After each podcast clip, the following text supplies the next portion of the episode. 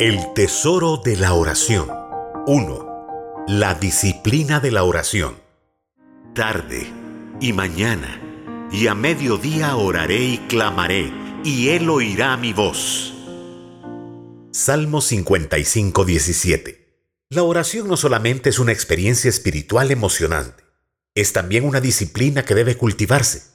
Así como hacemos una agenda para asignar una hora determinada del día para nuestras diferentes actividades y compromisos, debemos hacer una agenda para establecer la hora del día y el lugar al que vamos a apartarnos para buscar a Dios en oración.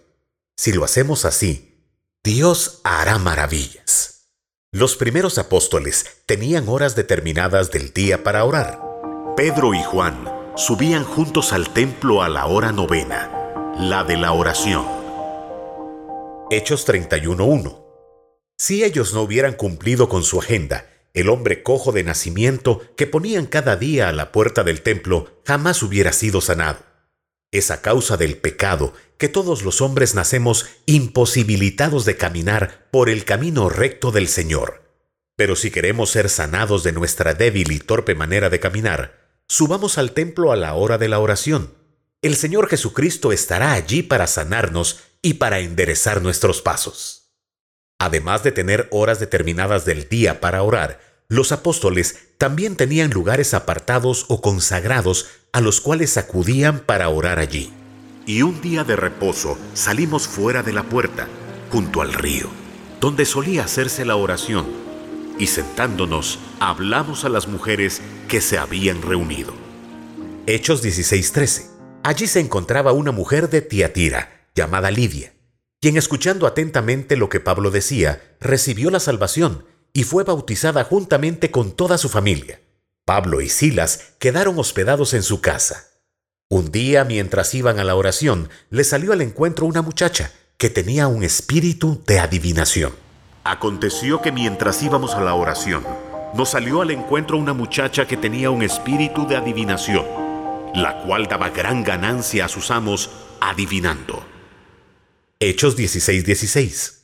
Pablo y Silas, después de tolerarla por algunos días, finalmente la liberaron, pero sus enfurecidos amos los entregaron a los magistrados para ser azotados con varas. Después de esto, ellos fueron echados en la cárcel y puestos sus pies en el cepo. Esto parece terrible, pero estando en la cárcel de Filipos, sus alabanzas provocaron un gran terremoto. Como resultado de todo esto, se convirtieron el carcelero y toda su familia, y quién sabe cuántos otros presos que estuvieron allí. Cuando salieron de la cárcel, se hospedaron nuevamente donde Lidia. Todo esto aconteció porque Pablo y Silas fueron disciplinados en cumplir con su agenda diaria de oración. Daniel el profeta oraba tres veces al día.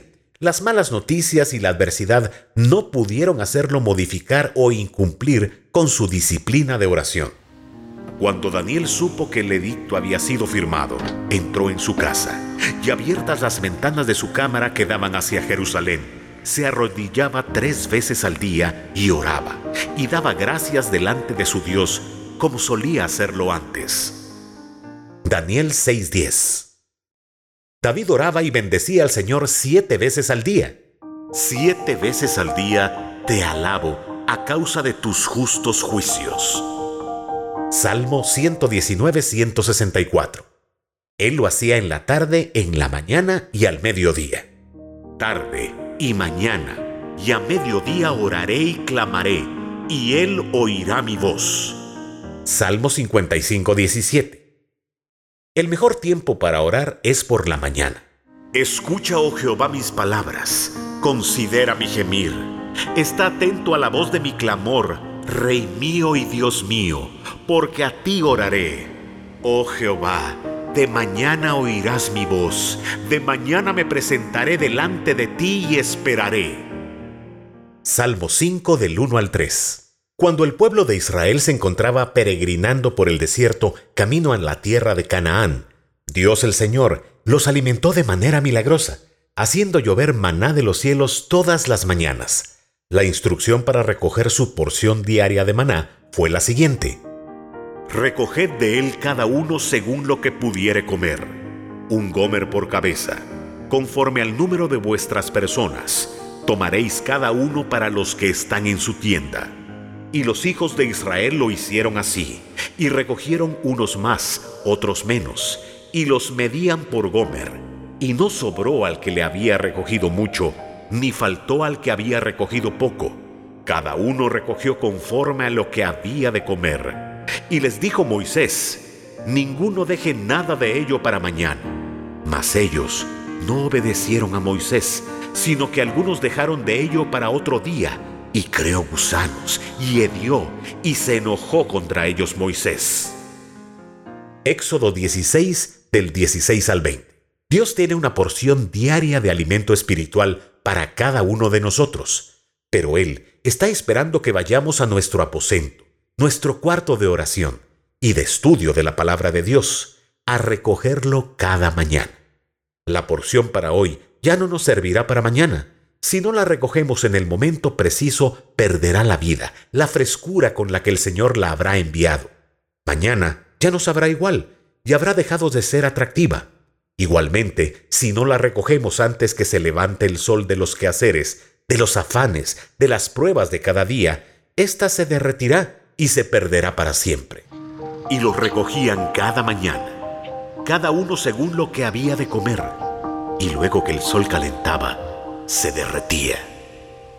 Éxodo 16:21 Sin importar si recogían mucho o poco, la porción que recogían los israelitas en el desierto sustentaba de manera completa a cada uno.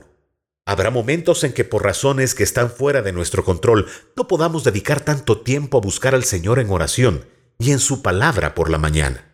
En estos casos es mucho mejor orar poco que no orar nada el Señor fielmente hará que la porción que obtuvimos para el día nos sustente espiritualmente. Morena soy, oh hijas de Jerusalén, pero codiciable como las tiendas de Cedar, como las cortinas de Salomón. No reparéis en que soy morena, porque el sol me miró. Los hijos de mi madre se airaron contra mí, me pusieron a guardar las viñas y mi viña, que era mía, no guardé. Cantares 1 del 5 al 6. La amada en el cantar de los cantares estaba despierta en las madrugadas buscando a su amado.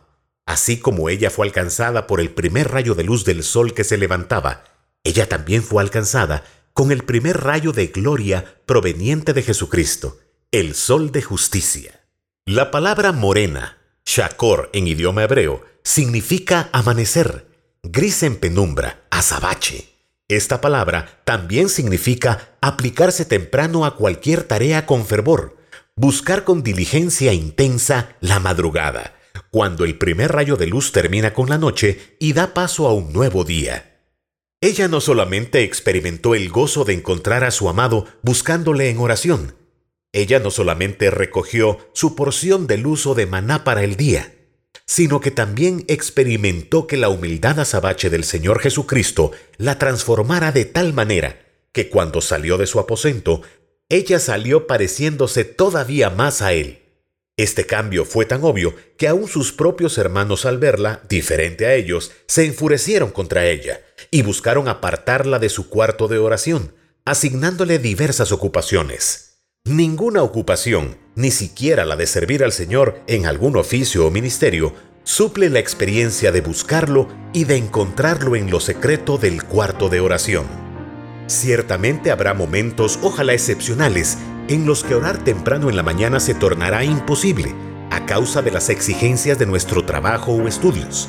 Entonces deberemos apartarnos a cualquier otra hora del día que sea apropiada para nosotros para concentrarnos en buscar al Señor con todo nuestro corazón.